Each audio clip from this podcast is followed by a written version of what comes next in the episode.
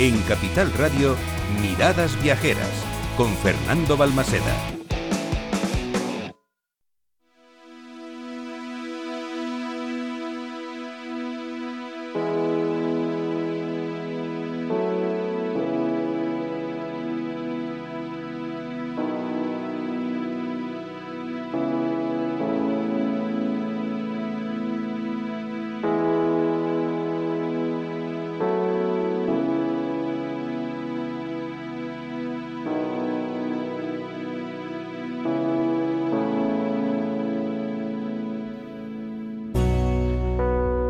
Comenzamos tercera hora con esta cinto. ¿Ya sabes dónde vamos? Pues efectivamente nos vamos a descubrir un nuevo pueblo de España.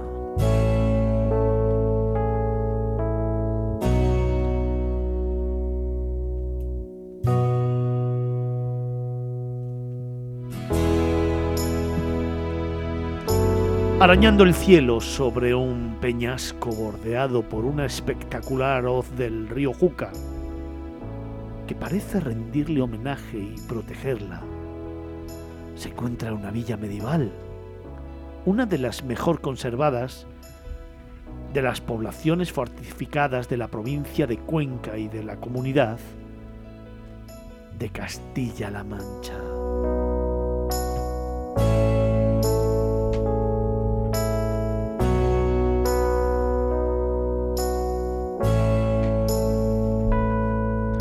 Hoy, en su perfil, podemos encontrar murallas, varias iglesias y un gran castillo. Y gracias a su ubicación, ha sido durante siglos un importante punto defensivo y estratégico y en sus alrededores se han librado innumerables batallas.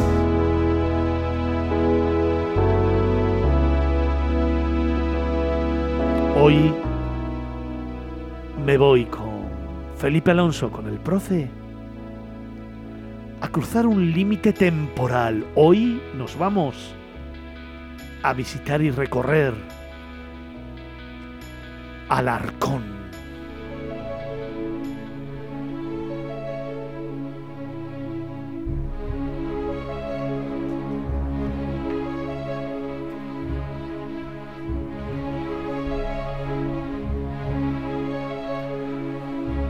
Asentamiento ibérico, romano y visigodo fue con los árabes cuando comenzó a ganar importancia por su estratégica situación. Y ojo, no fue reconquistada hasta el año 1184, tras un largo asedio.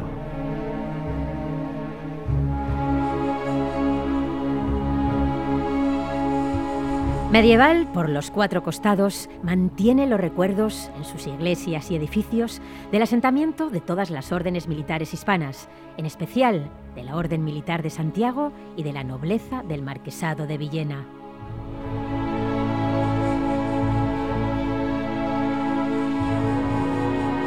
Penetrar en la villa es cruzar un límite temporal. Da igual la puerta que se elija, la del campo, la del calabozo o la del bodegón, para atravesar la muralla. Todas confluyen en un conjunto de piedra pulida por el paso del tiempo que lleva hasta la Plaza Mayor, la Plaza del Infante Don Juan Manuel.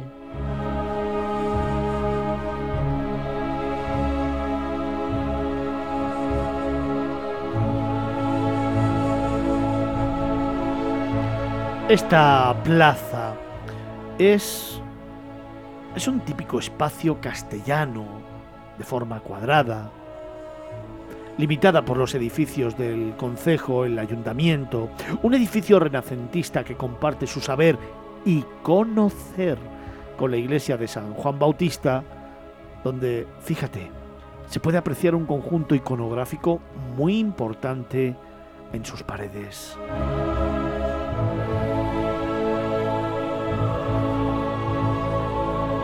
Y de la plaza hacia el castillo. Pues sí, disfrutando de calles y callejones, de lugares donde en tiempos pasados seguro que hubo duelos, amores y amoríos, miradas furtivas, lágrimas de despedida.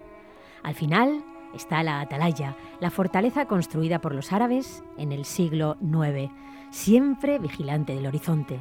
Sus murallas le dan un toque especial que vista con una cierta perspectiva sumen al visitante en tiempos pasados y que, como en tantas otras poblaciones españolas, si se aproxima al oído, a uno de sus lienzos, se podrán escuchar mil y una historia.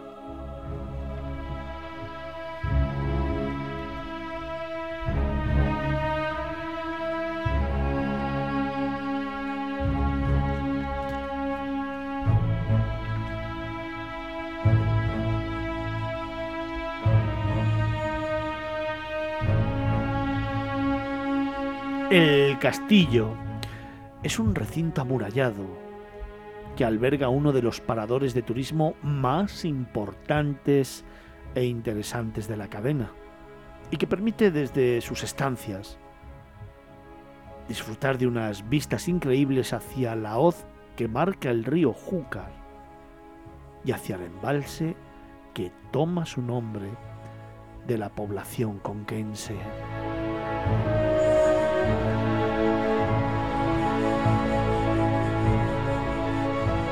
Y de regreso a la Plaza Mayor. Pues sí, Fernando, al centro neurálgico de Alarcón hay que detenerse en la iglesia de Santa María, que llama la atención con su impresionante portada del siglo XVI, un arco de triunfo plateresco. Y cómo no, otro de los templos, el más antiguo que se conserva, el de Santa Trinidad, de portada también plateresca, repleta de motivos de animales mitológicos.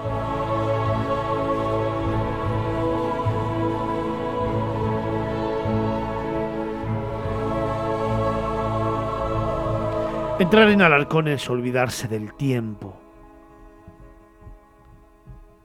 Es saberse en un entorno medieval, en un entorno de personajes ilustres de la historia de España, de personajes de nuestra cultura.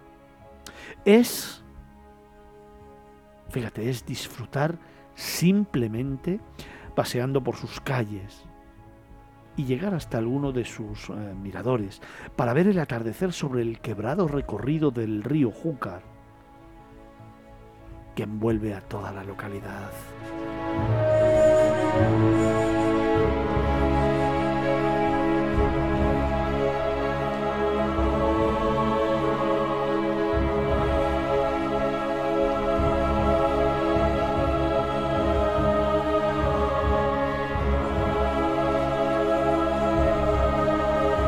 Es olvidarse del tiempo, Felipe. Es sentirte protagonista de una historia y casi diría yo de una leyenda, pero sobre todo de las raíces de España. Pues sí, pues sí, es que además hay que tener en cuenta eh, el lugar que ocupa, un lugar estratégico impresionante sobre el río Júcar, eh, un río que la protege, un río que la, le da homenaje, un río que la cuida, eh, un río del cual luego hablaremos.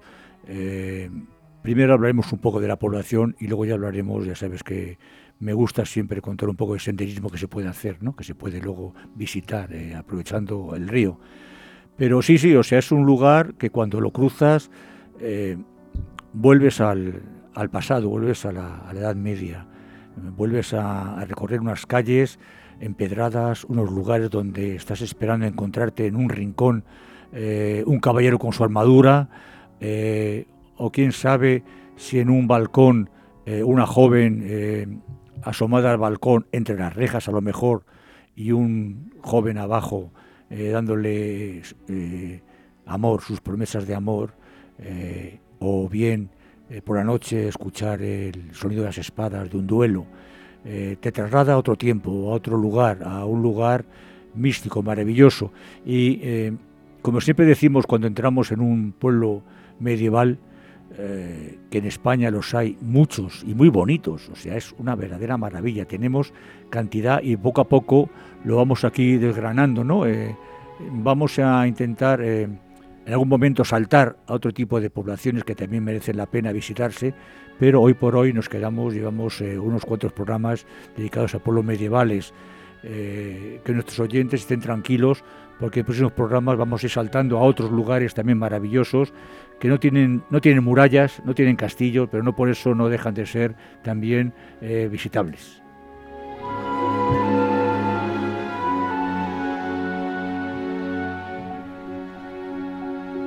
Como siempre hablamos y con un castillo. Sí, castillo es, es una, joya, es, un, es el, el, bueno, realmente el nombre del arcón proviene del árabe la fortaleza, ¿no? Podríamos traducirlo también de alguna manera por el castillo, aunque la palabra para el castillo sea otra, ¿no? Eh, pero es, es, es, impresionante, es un castillo roqueño que está encima de, de la hoz de, del Júcar. Eh, es un castillo donde está el parador, tiene una torre del homenaje, que por cierto ahí una habitación que yo he tenido la suerte de alojarme ahí y salir a las murallas, parece que las murallas son tuyas particulares, es un castillo que tiene leyenda también, tiene una leyenda muy interesante que en otro programa contaremos, ¿eh? y que eh, tiene que ver con amores y amoríos, pero que es muy, muy, muy curioso. Se te van a acumular las leyendas, ¿eh? Hoy llevamos ya dicho que habrá cuatro o cinco leyendas que bueno, tengas que contar. Bueno, pues ¿eh? las, las, iremos contando poco a poco, si tenemos, tenemos todavía un año por delante de, de programación, o sea que sin problemas. Un pueblo pequeño de apenas 160 habitantes, que me llama muchísimo la atención, pero eso sí, con cuatro importantes iglesias. Sí, tiene cuatro iglesias muy interesantes, muy, muy importantes. Eh, curiosamente, solamente una de ellas, la de Santa María, está abierta al culto. El resto de las iglesias son museos eh, que guardan en su interior verdaderas joyas. Eh, por ejemplo, tenemos la de San Juan Bautista, que eh, tiene dentro unas pinturas de un artista de Cuenca, Jesús Mateo, que son impresionantes, son unas figuras, unos frescos tal, que merece la pena visitarlos. Luego tenemos también a Santo Domingo de Silos, que también merece la pena, que es del siglo XIII, y la más antigua de todas, de principio del XIII, final del XII, que es la Santísima Trinidad, que tiene una curiosidad eh, muy interesante, y es que cuando entras te das cuenta que está construida la, la nave principal debajo de la línea del suelo. O sea, parece que es que te vas a las, a las profundidades para, para, recorrerla.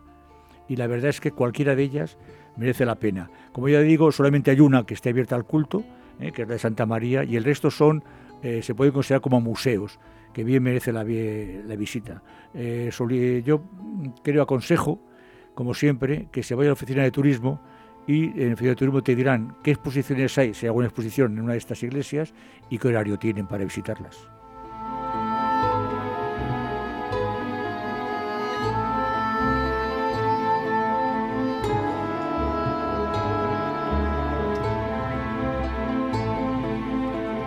¿Me cuentas alguna de esas sorpresas? Pues sí, eh, la sorpresa fundamental es que en el castillo se alojó uno de mis personajes medievales preferidos por su obra, que es nada más y nada menos que eh, el infante don Juan Manuel. Eh, y dicen, dicen que allí, claro, él aprovechó siendo de la orden de la, de la estando bajo Villena, pues aprovechó su estancia allí, él pertenecía a, esta familia nobiliaria, y dicen que aprovechó para escribir allí una de las obras medievales de caballerías más importantes que hay en lengua castellana, que es el Conde Lucanor. Algo que yo aconsejo eh, a cualquier persona, incluso cualquier niño, que quiera mejorar su lenguaje, que quiera saberlo de castellano, español, que quiera saber lo que es la caballería, que lo lea, porque son unos consejos que hay entre un criado y un caballero, cómo puede ser mucho mejor y ser mmm, mejor caballero de lo que le exige la orden de caballería.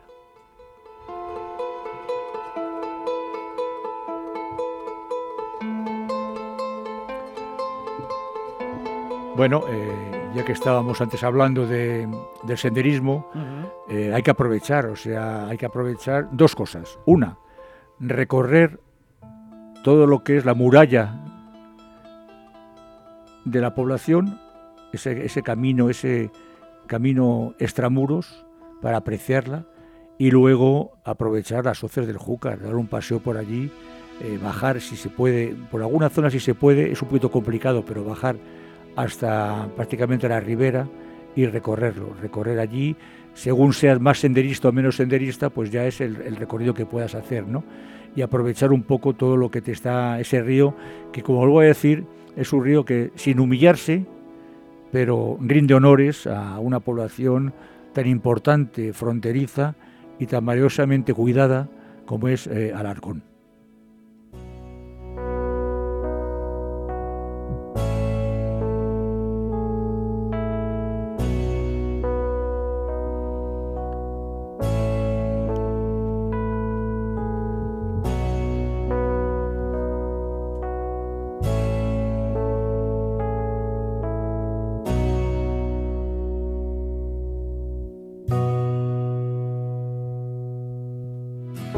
El castillo de Alarcón además ha tenido, como bien nos vienes contando, ilustres huéspedes. Sí, te, te he contado que estuvo don Juan Manuel escribiendo el Conde Lucanor. También ha tenido otros caballeros eh, de paso por allí, pero quizá el más importante de todos es este, este maravilloso escritor de lengua española, uno de los eh, principales escritores medievales en lengua castellana, eh, al fin y al cabo en lengua española y eh, dedicado al mundo de las caballerías. Eh, hay otros libros eh, de caballerías, pero este para mí es un libro reconsejable a todo el mundo y es un libro de mesa para, para conocer lo que era la caballería medieval, ¿no? Es muy importante. Y pasear por el castillo, aprovechar todas las salas que hay, verlo y por cierto tiene un restaurante extraordinario. Se puede gustar una buena comida, que es una la gastronomía de la zona es una verdadera joya de la cual, si te parece bien, hablamos a continuación dando unos cuatro consejos de lo que se puede tomar en esta, en esta comarca conquense. Hecho, te compro la idea, pero déjame primero preguntarte, en los alrededores eh, de Alarcón, ¿qué podemos hacer? Sí, pues ya y luego volvemos a comer. Sí, te estaba comentando antes que eh, fundamental, para mí fundamental, te comentaba la, el paseo de ronda de las murallas, ya te lo he comentado antes, y luego que según seas eh, muy senderista o poco senderista, recorrerte un poco todo lo que es la ribera del Júcar, bajar hasta la ribera del Júcar, según hay, cuestas fáciles, cuestas menos fáciles para bajar, y recorrerlo un poco y eh, aprovechar, antes de que me lo preguntes, te lo voy a, ya te lo voy a decir, aprovechar para desde abajo contemplar todo lo que es la población en su mayor sí, señor. Esa es la imagen más bonita, la imagen maravillosa. Y si encima es de noche, se han encendido las luces, o es el atardecer, pero sobre todo si es de noche, se han encendido las luces, lo primero que tienes que hacer es recorrer un poco el interior para ver las sombras que hay ¿eh? y escuchar ese, ese sonido de esas piedras que te recuerdan que hay espadachines ahí en, duelos, y luego salir, bajar un poquito con cuidado por alguna de las rampas fáciles y desde abajo, desde el río, ver todo el Alarcón en su esplendor.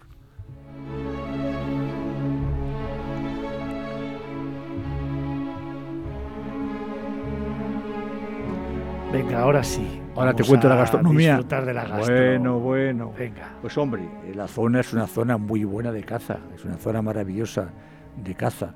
Eh, al que le. Si vais en invierno, bueno, pues puede pasar en cualquier época del año. Si vais en invierno, te aconsejo, después de haberte recorrido el pueblo, un morteruelo.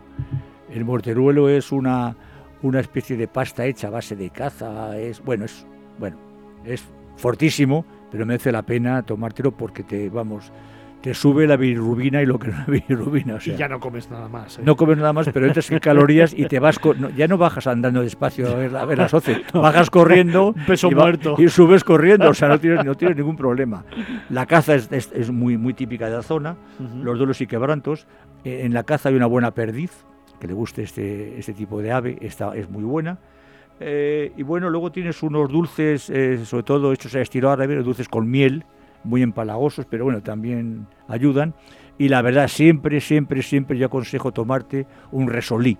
Este, el resolí es un licor que está hecho a base de hierbas y que tiene un cierto sabor a regaliz y que era un, es curioso porque era un licor que se tomaba únicamente en Semana Santa en Cuenca.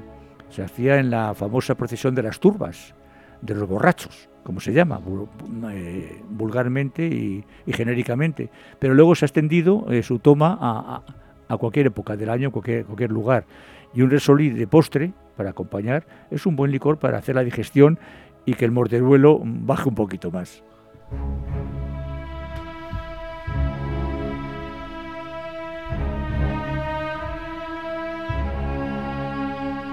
Felipe, un recuerdo, como siempre, un un instante en Alarcón. Pues mira, para mí, te he dicho antes que me alojé en el parador, la habitación que me dieron fue la torre del homenaje, salir a la torre del homenaje y pasear de noche, yo solo, un trozo de muralla, viendo las luces del pueblo, para mí es, eh, es definitivo, es la imagen que tengo guardada en la retina.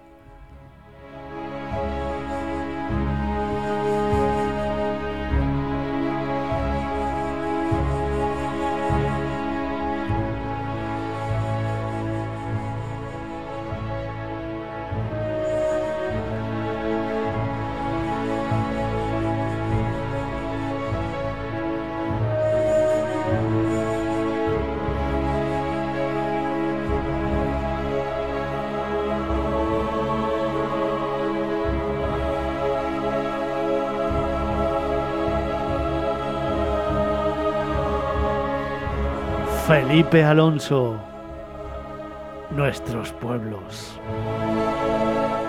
pueblos de España.